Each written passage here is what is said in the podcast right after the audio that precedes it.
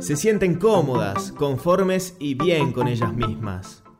Aunque a veces, quédate ahí y escucha lo que las chicas de Somos tienen para decir.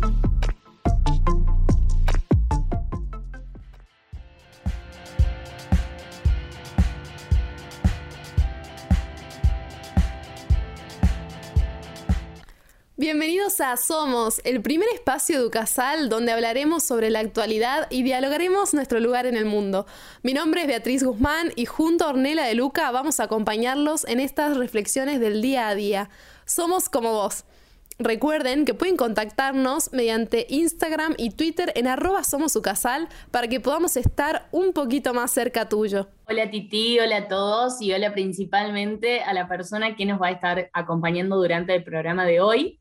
Eh, vamos a estar hablando con la doctora Celeste Slimán. Ella es médica neuróloga, egresada de la UBA, y nos va a estar hablando un poco sobre nuestro descanso, la manera en la que dormimos, eh, cómo descansamos, si la pandemia nos está afectando un poco y muchísimas cosas más con el hashtag Somos Descanso.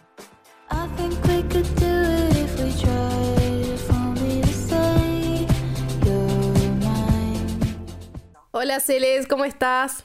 Hola, ¿cómo andan? Gracias por invitarme. No, gracias a vos por participar. Y bueno, nosotras te conocemos por Instagram, para los que quieren seguirla es arroba celeste.neurología integral, todo junto. Y bueno, vimos tus publicaciones, historias, y nos resultó súper interesante hablar también de algo tan común y natural como lo es el sueño y la manera en que descansamos, ¿no? No sé a vos qué te pareció este tema, si es muy común que te lo consulten. Sí, es bastante común el tema del sueño porque realmente eh, sabemos que hasta un tercio de la población a nivel global no duerme las horas necesarias o las horas que están recomendadas, con lo cual es un motivo de consulta súper, súper frecuente, principalmente relacionado, bueno, con muchos factores, pero uno de los factores más importantes es nuestra urbanización, ¿no? Y este, esta necesidad de estar produciendo y estar eh, todo el tiempo conectados adelante de pantallas y, generando y produciendo, que bueno, que hace que quizás no prioricemos tanto el sueño, por lo menos a nivel global, y no le demos la, importancia que realmente tiene para nuestra salud. La falta de sueño o la, o la falta de cantidad de horas que deberíamos dormir, afecta claramente a nuestra vida diaria, a nuestras emociones, a cómo nos desenvolvemos en las tareas? Afecta 100% a nuestra vida diaria y, no solamente en el, momento actual, sino a futuro también. O sea, eh, antes se creía que el sueño era como algo como si pusiéramos botón de off y, en ese momento reposáramos y no pasara nada. Y cada vez más se sabe que el sueño es un proceso súper activo, de hecho a veces hasta más activo que la vigilia, que cuando estamos despiertos, y que en él se dan un montón de procesos vitales. De hecho no podríamos vivir si no durmiéramos y no, digamos, no por nada dormimos un tercio de nuestras vidas. O sea, no, no es porque nuestro cuerpo, digamos, eh, no lo necesite, sino todo lo contrario. De hecho, cada vez más se sabe las diversas funciones que tiene el sueño, desde nuestra consolidación de la memoria, desde nuestra capacidad para retener el aprendizaje, para aprender cosas nuevas, la función inmune, ¿no? nuestro sistema inmune que está tan, ahora tan, tan en boga, todo el tema de la respuesta inmune, sabemos que el sueño es vital para esto, nuestro metabolismo, nuestro control de qué tipo de alimentos ingerimos y la cantidad, nuestra función hormonal, nuestra función cardiovascular. De hecho, sabemos que dormir las horas no recomendadas se asocia a una mayor mortalidad. Es decir, que nuestras chances de morir son altas, son mayores, digamos, si no tenemos un buen sueño. Así que imagínense el impacto que tiene. Sí, ¿y cuáles serían también las horas recomendadas? Porque se dice mucho de dormir ocho horas, pero no sé si eso está actualizado o qué opinas vos con respecto a esto. En realidad, em, la Academia de, Sueño Americana eh, recomienda distintas cantidad de horas de acuerdo a las diversas poblaciones. O sea, los niños tienen que dormir más, quizás, que una persona más añosa. Em, pero en líneas generales, personas más o menos entre los 18 años hasta los 65, o sea que es la mayor parte de las personas que pueden llegar a estar interesadas por ahí en, recibir esta información, tienen que dormir no menos de 6 horas, es decir, no menos de 6 horas y no más de 9. Y ojo con esto también, porque a veces se, piensa que eh, dormir de más es mejor y no es necesariamente así. De hecho, todo lo contrario. O sea que uno cuando dice lo de las 8 horas, sí, es un promedio entre 7 y 8 horas, pero bueno, más en este rango, ¿no? Como no menos de 6 y no más de 9 sería algo que podríamos aplicar la mayor parte de, de nosotros. No sé si vos estás de acuerdo, pero creo que nosotros los jóvenes no tenemos como un punto medio, ¿no? O dormimos mucho, o dormimos muy poco, o tenemos insomnio, y nos cuesta muchísimo, ¿no? Más en este último tiempo donde las pantallas, como bien decías, se hicieron aún más vigentes y las incorporamos cada día más y con mayor tiempo, más que lo regular, diríamos. Tal cual me parece súper interesante cuando mencionaste la idea esta de que cuando dormimos creemos que apagamos la cabeza, o por lo menos la mayoría de las personas que no estaban informadas acerca de esto es lo que creían, y ahora me estoy enterando que durante el proceso del sueño ocurren muchas otras cuestiones en las que eh, son, funcionan claramente para nuestra vitalidad y, tener, por supuesto, una buena vitalidad. Es cierto que los jóvenes también están padeciendo muchísimo más insomnio a causa de... Eh, la pandemia o el trabajo, o las presiones de la facultad o de la vida misma, que va cada vez mucho más rápido, pero también está aquella presión que nos implica no poder tener este tiempo para dormir. Puede ser correcto si es que no podemos hacer estas seis horas, estas ocho horas o no más de nueve horas, dividirlas, fragmentarlas durante el día o no estaría recomendado.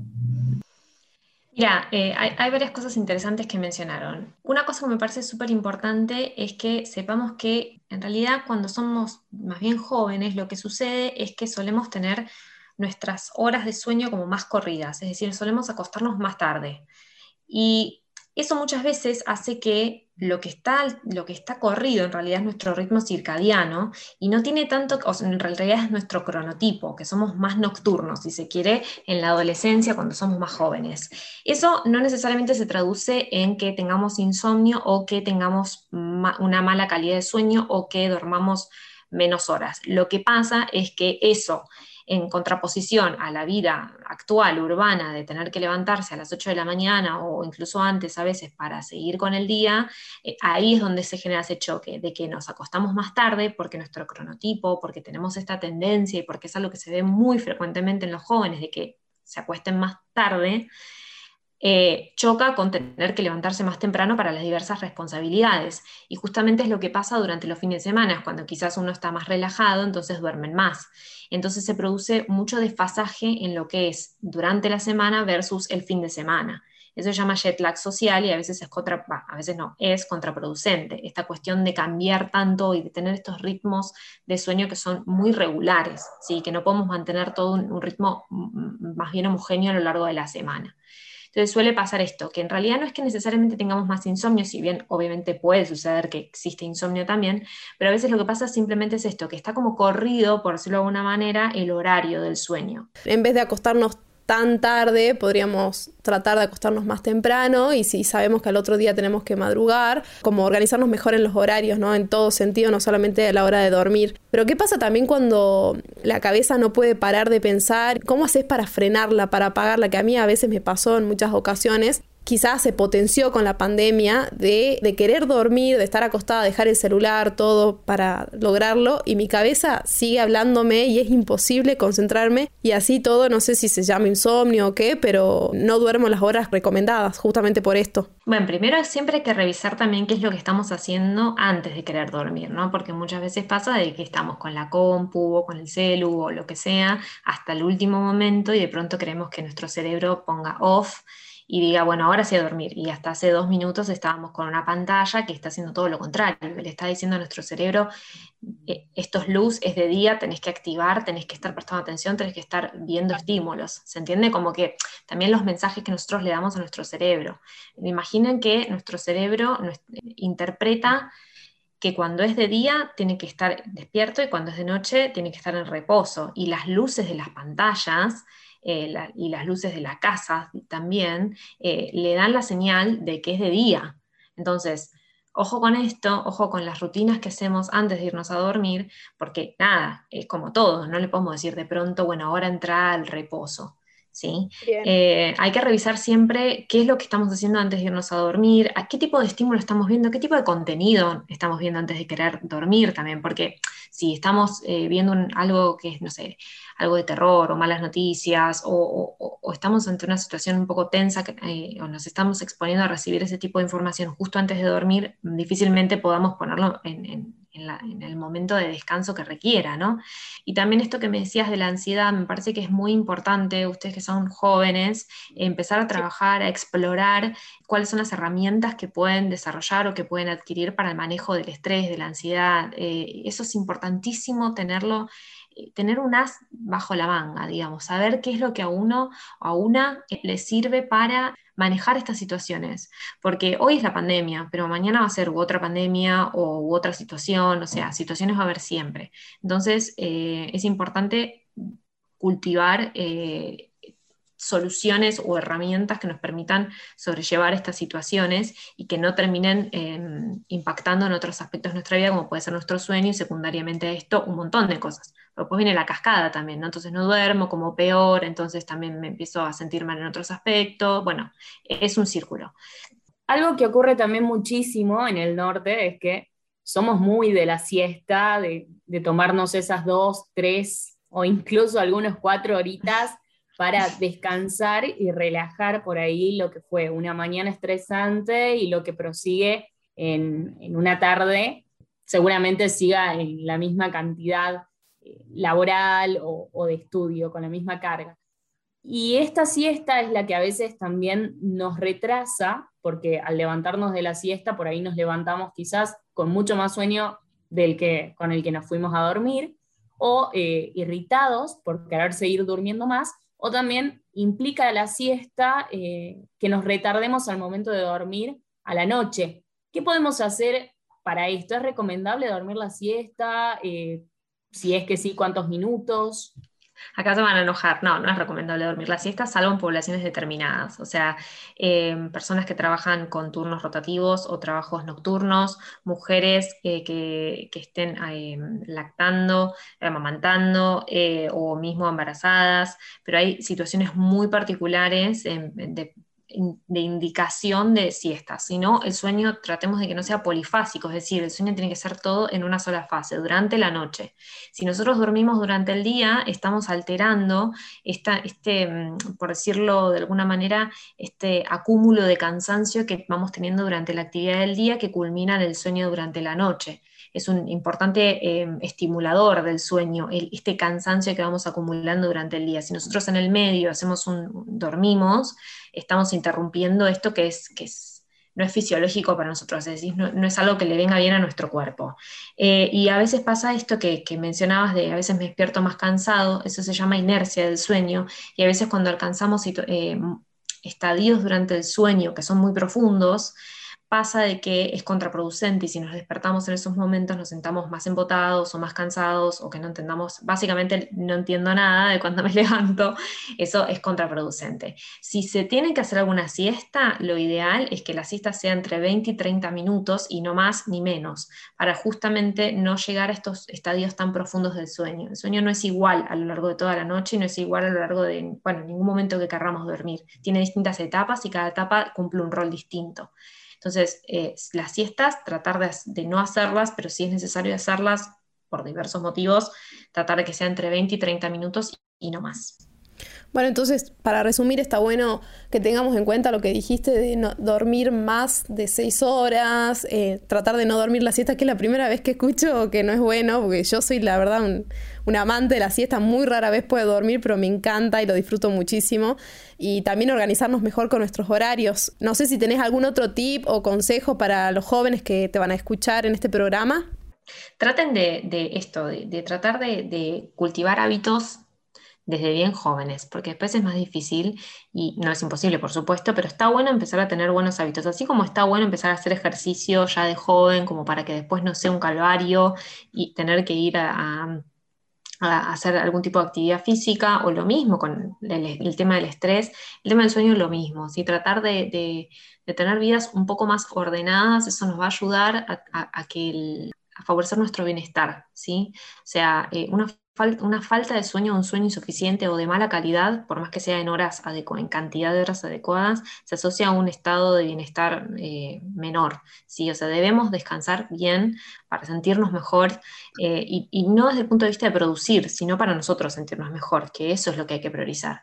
Tengan en mente que esto que yo les decía, las pantallas, tratar de evitarlas, ¿sí? Eh, idealmente dos horas antes, pero por lo menos una hora antes de irse a dormir, traten de no tener pantallas en la habitación, de no estar expuestos a eso, pónganse a leer, eh, algo que no los enganche mucho tampoco, como ya empezar a prepararse, darse un baño calentito antes de irse a dormir, cuestión de favorecer esto, ¿no? Como el momento de la relajación, o hacer algún tipo de meditación o ejercicio de yoga, alguna postura relajante, todo esto como preparando al cuerpo y a la mente para el momento del descanso, ¿no? Y salirse un poco de esta, esta cultura que tenemos de, querer poner un botón de off y de pronto decir, ahora a dormir. Eh, eso se cultiva y, con, el tiempo se va adquiriendo y, van a ver que, que se van a sentir mejor y que van a tener incluso más pila para hacer lo que les guste durante el día. Buenísimo, todo esto nos sirve muchísimo, por lo menos por mi parte, y seguro que a Orne también, que somos bastante ansiosas y nos cuesta conciliar el sueño, así que pueden escribirnos por Instagram o Twitter en arroba somos su casal y mandarnos sus fotos mientras nos escuchan, estudiando o trabajando, y no se olviden de usar el hashtag somos descanso.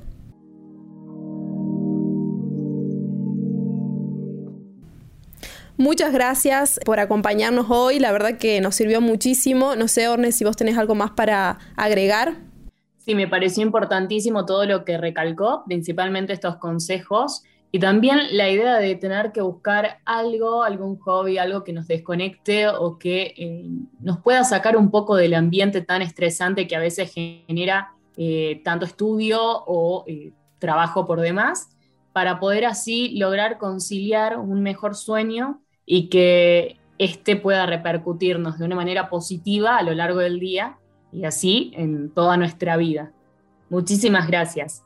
Así que nos despedimos por hoy, pero queremos seguir reflexionando con vos y compartir las cosas lindas que nos brinda el mundo. Pueden seguir a Celeste también en su cuenta de Instagram en arroba celeste.neurología integral. Y no te olvides que también nos puedes escuchar por la plataforma Ducasal en Classic Hits y en Spotify. Nos escuchamos en el próximo Somos.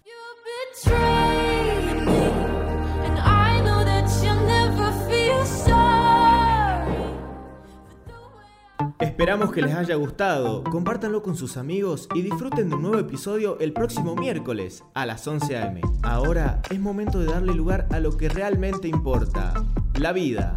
Esto fue Somos, un espacio para el diálogo con vos.